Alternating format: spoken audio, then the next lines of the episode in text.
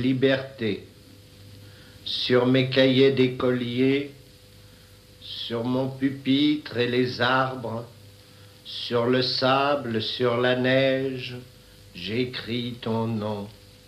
Sur toutes les pages lues, sur toutes les pages blanches, pierre, sang, papier ou cendre, j'écris ton nom.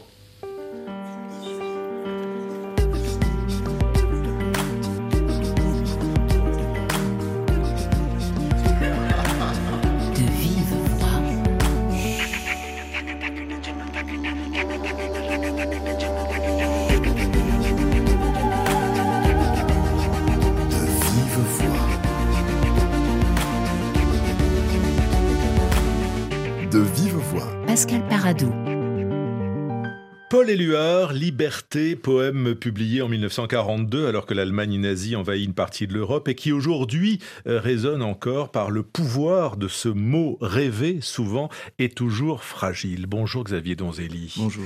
Et par le pouvoir d'un mot est un vers euh, d'Éluard, c'est aussi le, le titre de votre premier roman entièrement consacré à ce poète, mais surtout à ce poème, car vous racontez quoi? Deux, trois années de, la vie d'Éluard qui tournent autour de l'écriture de ce texte. C'est ça, j'ai commencé mon roman à l'année 42, qui est donc l'année de publication du, du, du poème d'Éluard, et je la termine à la Libération en septembre 44. Pourquoi lui? Pourquoi Éluard? Bah Parce que c'est de tous les poètes qui se sont illustrés pendant la Seconde Guerre mondiale, c'est certainement le plus important. Et le poème Liberté est certainement aussi le, poème le plus emblématique de cette euh, résistance des gens de lettres et de Paul Éluard en particulier.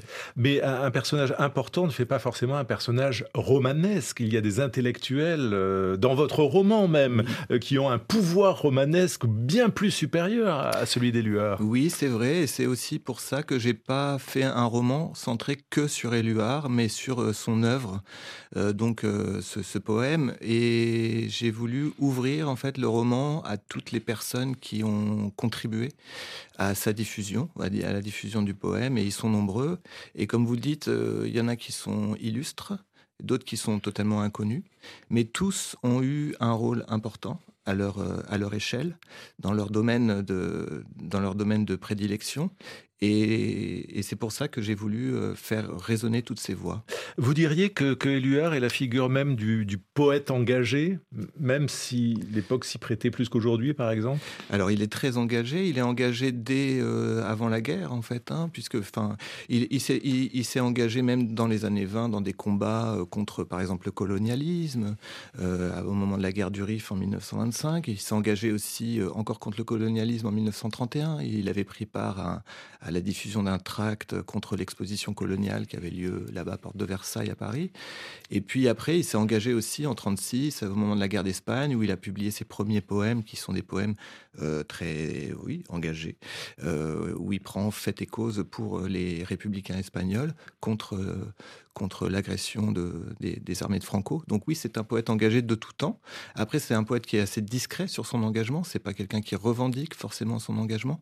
Donc c'est aussi pour ça que je pense que la part euh, engagé du poète est un petit peu diminué par rapport à, à, tout, à tout le legs poétique qui, qui, qui, nous a laissé. Alors vous le citez bien évidemment, euh, Xavier Donzelli, euh, Éluard, et, et, vous dites, enfin il dit donc, euh, ma poésie est par essence révolutionnaire. Oui, c'est une phrase qu'il qu'il a prononcée. Donc je, pense qu'en fait, Éluard avait toujours en tête de, se, trouver du côté de, l'esprit novateur, de, refuser le conservatisme.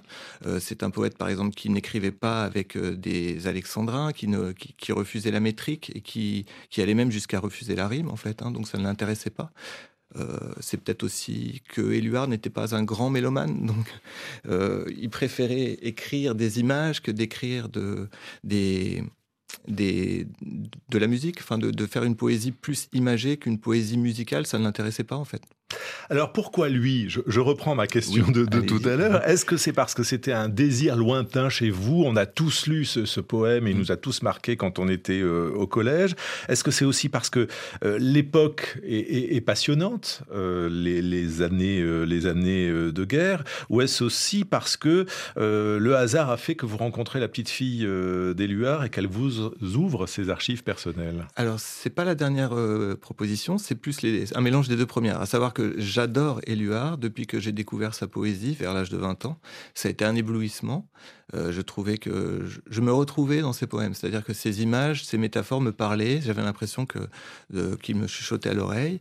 Donc j'ai toujours eu cette passion pour la poésie d'Éluard. Après, euh, c'est vrai que la guerre aussi, la période de la guerre m'intéresse beaucoup. J'ai été baigné dedans pour des, par des histoires de famille avec euh, des, des grands-parents, des parents qui, qui, ont vécu cette époque.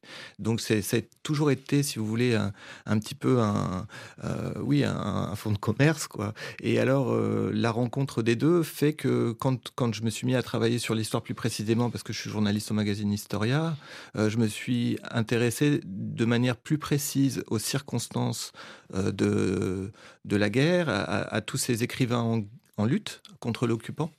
Et la figure d'Éluard est ressortie immédiatement avec ce poème Liberté, dont j'ignorais finalement beaucoup de choses.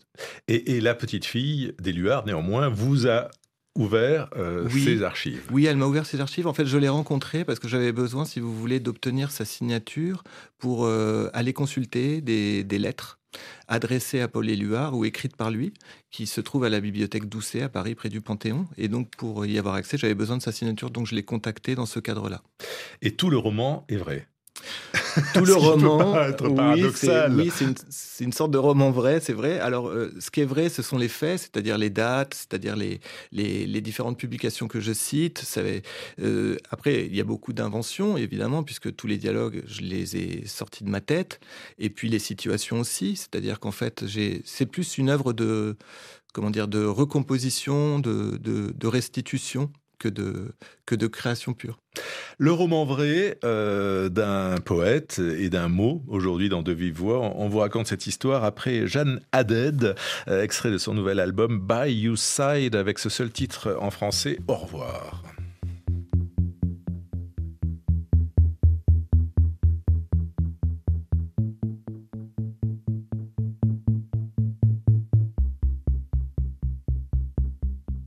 Ce n'est qu'un au revoir.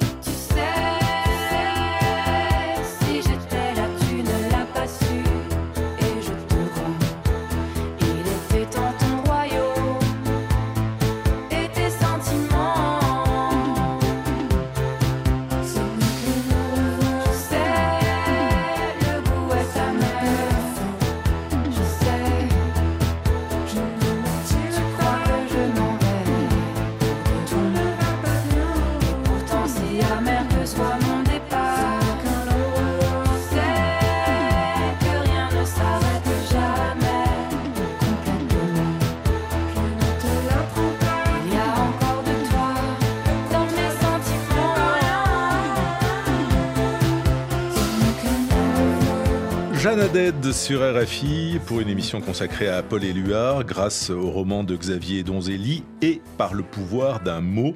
Un roman qui suit le poète dans les rues de Paris, en vacances à Vézelay ou à sa table de travail, dans la forge des mots, comme vous l'écrivez Xavier Donzelli. Euh, c'est vrai que Éluard semble travailler beaucoup et retravailler beaucoup. C'est pas le poète du premier jet. Non, c'est ce que j'ai appris aussi. Je pensais que c'était une poésie assez instinctive, spontanée. Alors certainement, elle jaillissait comme ça dans son esprit, mais Éluard euh, raconte lui-même qu'il avait, il reprenait énormément ses, poèmes, donc il les retravaillait jusqu'à arriver à, la structure parfaite, au vers, au vers parfait. Et, vous racontez dans ce roman euh, comment il arrive justement à, ce poème Liberté, qui est donc un, poème de 21 quatrains, qui commence tous par sur et se termine par j'écris euh, ton nom. Il devait d'ailleurs pas s'appeler Liberté au départ, ce poème. Oui, il s'est pas appelé Liberté, il s'est appelé Une seule pensée, qui était son titre euh, premier et il s'est plus tard appelé euh, Liberté. Et c'est très intéressant de voir que c'est un poème qui a eu en fait deux titres, et à ces deux titres correspondent deux trajectoires, c'est-à-dire deux trajectoires de diffusion et deux, deux filières en fait d'exportation du poème. Et donc le, fait de retrouver des traces du poème ici et là, on les associe toujours à l'une ou l'autre de ces filières, à l'un ou l'autre de ces deux titres. Mais ce qui est passionnant, c'est que vous racontez euh, sur ces 350 pages, ou à peu près, en tout cas dans la première partie, euh, comment le mot, le de liberté tourne autour euh, des luards et, de ce cercle d'artistes qui est, euh, qui est autour de lui, ou en tout cas dans, lequel il vit. Euh, liberté, ça, taraude tout le monde. Bien sûr, c'est bah l'idée l'idée force de, cette, de, cette, de ce combat, en fait. tous les intellectuels, tous les artistes, euh, enfin la majorité d'entre eux, en tout cas dans le cercle des Luards, ont pris fait et cause contre l'occupant, contre cette politique euh, qui prive les droits, euh, qui prive les gens de leurs droits et de leur liberté. Et donc c'est un combat incarné. Et ce combat s'incarne dans ce poème qui a valeur universelle en fait. Et ce qui m'a intéressé, c'est qu'au cours de mes recherches, je me suis rendu compte que beaucoup de gens étaient impliqués dans cette diffusion dans cette propagation, et que tous, à titre personnel, avaient par rapport au poème une expérience propre, ou alors que en chacun d'eux résonnait le poème d'une manière particulière. Et ça, j'ai trouvé ça très intéressant, et c'est ce qui m'a donné envie de raconter cette, ce récit à plusieurs voix alors, liberté, c'était euh, le mot final du, poème. Là aussi, ça n'a pas toujours été euh, le mot final dans l'esprit, en tout cas, de, de puisque initialement, c'était un poème d'amour dédié à une femme, la femme avec qui euh, il vit à l'époque, qui était d'ailleurs très libre dans sa vie sexuelle, et qui s'appelle Nouche, donc qui est la seconde femme d'Éluard, et c'est d'ailleurs lui-même qui le raconte. J'ai écrit Liberté pendant l'été 1941. Je l'ai commencé en pensant que le nom qui viendrait à la fin serait celui de la femme que j'aimais. Mais je me suis vite aperçu que celui-ci faisait place à mon désir de liberté, de libération. Il l'incarnait. Ce poème, imprimé pendant l'hiver suivant en Angleterre, fut lancé sur la France par les avions de la RAF.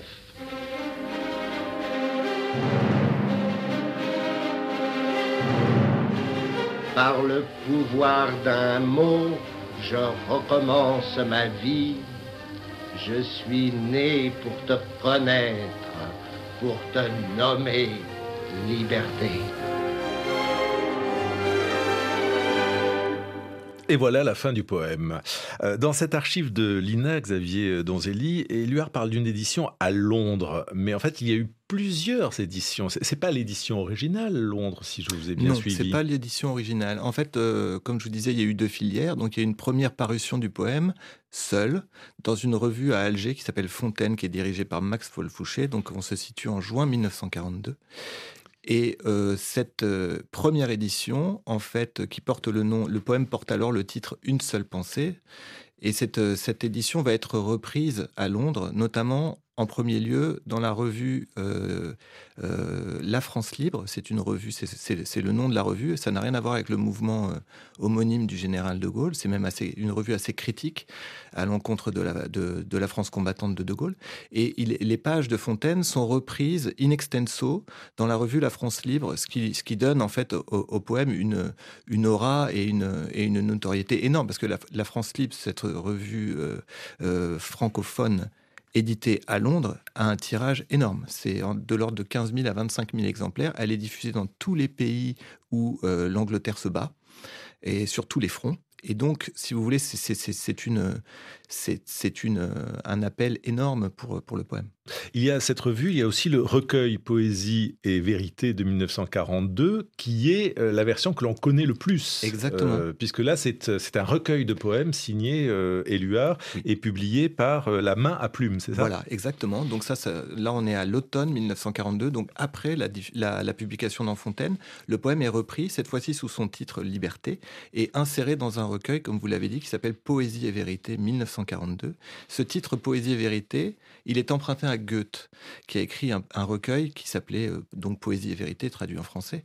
Donc l'intention d'Éluard, elle est, elle est manifeste. Il reprend Goethe, qui est en fait l'un des poètes euh, allemands les plus connus et les plus célébrés par l'occupant, et il retourne en fait le titre pour le mettre euh, à son profit. Donc c'est un pied de nez énorme à Hitler et aux forces nazies. Alors, vous, l'avez dit, ce sera un énorme succès du fait de cette diffusion euh, multiple, du fait aussi de, ce que Éluard raconte, de, cet hymne euh, à, la liberté, l'hymne à la, résistance. Euh, et vous racontez dans, le roman, ce que dit aussi Éluard d'ailleurs, que le, poème sous forme de tract sera largué par des aviateurs anglais qui ne parlent pas forcément français. ils disent c'est la review du monde d'hier, du monde libre.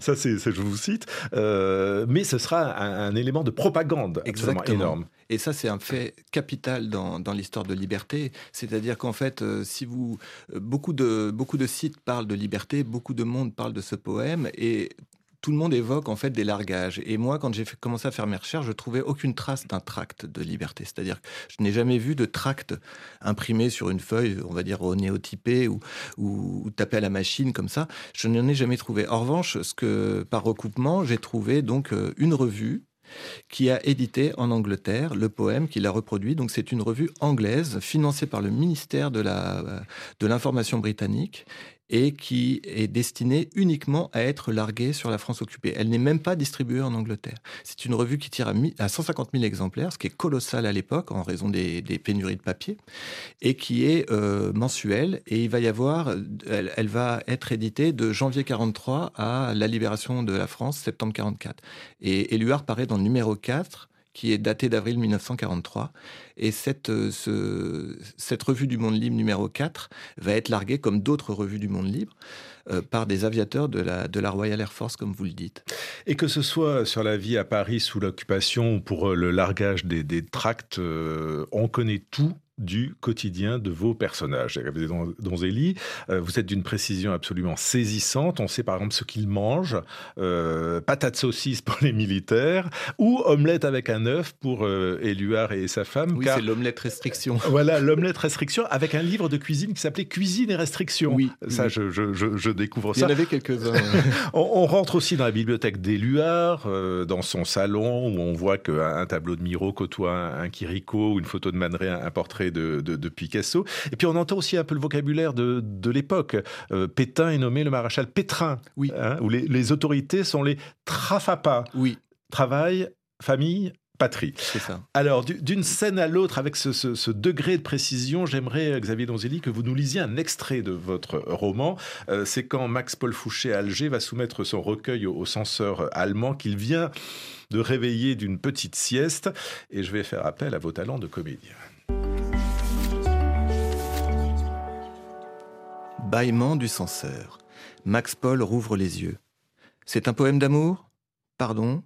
Je disais, c'est un poème d'amour? Répète plus fort le censeur.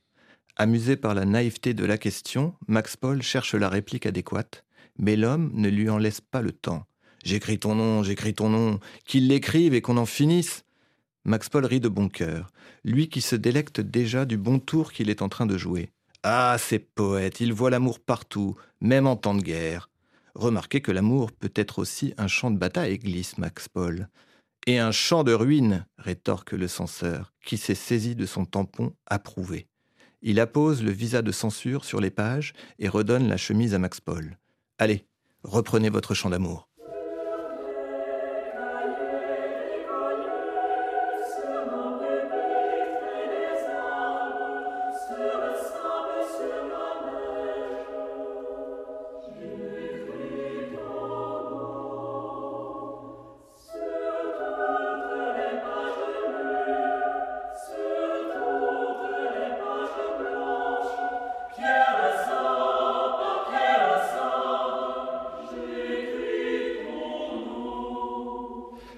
Liberté, poème de Paul Éluard qui sera mis en musique par euh, Francis Poulenc dès 1943 et c'est ce que vous racontez aussi dans votre roman Xavier Donzelli puisque vous allez jusqu'en 1944, c'est-à-dire euh, à, la libération. Alors ce qui est fascinant, c'est ce qu'on a entendu, c'est-à-dire la façon dont vous racontez les scènes, on y est, euh, c'est presque du cinéma. Et puis c'est la description de cette communauté d'artistes qui, côtoie autour d'Éluard, enfin je ne sais pas qui, qui est le centre, où il y a Picasso, Dali, Gala, qui a été le grand amour de d'Éluard, Poulain, Crémont Aron, la photographe Lee euh, Miller, ou Cicero Diaz, dont j'ignorais tout, mais c'est un grand peintre euh, brésilien. C'est ça, un peintre brésilien, originaire du Pernambouc, qui est... Euh, alors Cicero Diaz, il a, une trajectoire vraiment particulière, parce que c'est un, un peintre qui fuit le Brésil de, la dictature du président Vargas pour aller à Paris, où il, est appelé par des compatriotes eux-mêmes artistes, et il débarque à Paris en 1930 tout va bien pendant quelques années jusqu'à ce que Hitler euh, envahisse la France et occupe euh, la France. Cicero Diaz, il est employé à l'ambassade du Brésil. Euh, il est attaché d'ambassade. On ne connaît pas exactement son rôle, mais c'est aussi, une, aussi une manière de lui offrir une protection en ces temps, en ces temps périlleux et il est complètement embarqué dans une histoire euh, folle. Alors il, est un peu ballotté au gré des événements, le pauvre Cicérodias, et, et, il remplit aussi sa mission de messager du poème. Alors c'est un temps et c'est un monde que vous euh, décrivez qui pourrait presque rendre nostalgique. Est-ce que ça vous rend, vous, euh, jeune euh, écrivain, romancier, nostalgique? Ce qui me rend un petit peu nostalgique, on va dire, c'est la force et la place qu'avait la poésie à cette époque-là. Je pense que pendant la guerre, on ne se rend pas bien compte, mais euh, les, poèmes, la poésie était un genre extrêmement prisé. Énormément de poèmes ont paru pendant cette époque. Et les gens de lettres se sont séparés en deux camps, ceux qui, en gros, soutenaient la collaboration, l'occupation, et ceux qui la combattaient. Et les poètes, majoritairement, se sont rangés du côté de ceux qui la combattaient. Et c'est ça qui vous a intéressé, ce qui est quand même une belle ambition pour vous qui aviez, euh, qui avez un casier littéraire vierge, comme vous le, comme vous le dites, puisque c'est votre premier roman. Et c'était une belle ambition que de euh, reconstituer ce monde. Alors, tout un monde, euh, c'est aussi ce que va nous faire découvrir Lucie Bouteloup. Bonjour Lucie. Bonjour Pascal. Vous étiez à Brest ce week-end pour le festival Longueur d'onde mais pas que. Et eh oui, c'est vrai, on peut, on peut rien vous cacher, pardon. Brest même, impossible de passer à côté de sa rade, des crêpes, de son arsenal. Et entre deux écoutes au festival de radio, eh bien j'en ai profité aussi pour aller faire un tour dans un des fameux tapis de la ville. Et en bonne compagnie, Pascal, avec moi au comptoir, deux anciens de l'Arsouille. Ah oui, c'est un bistrot. D'accord. Allez, Yermat.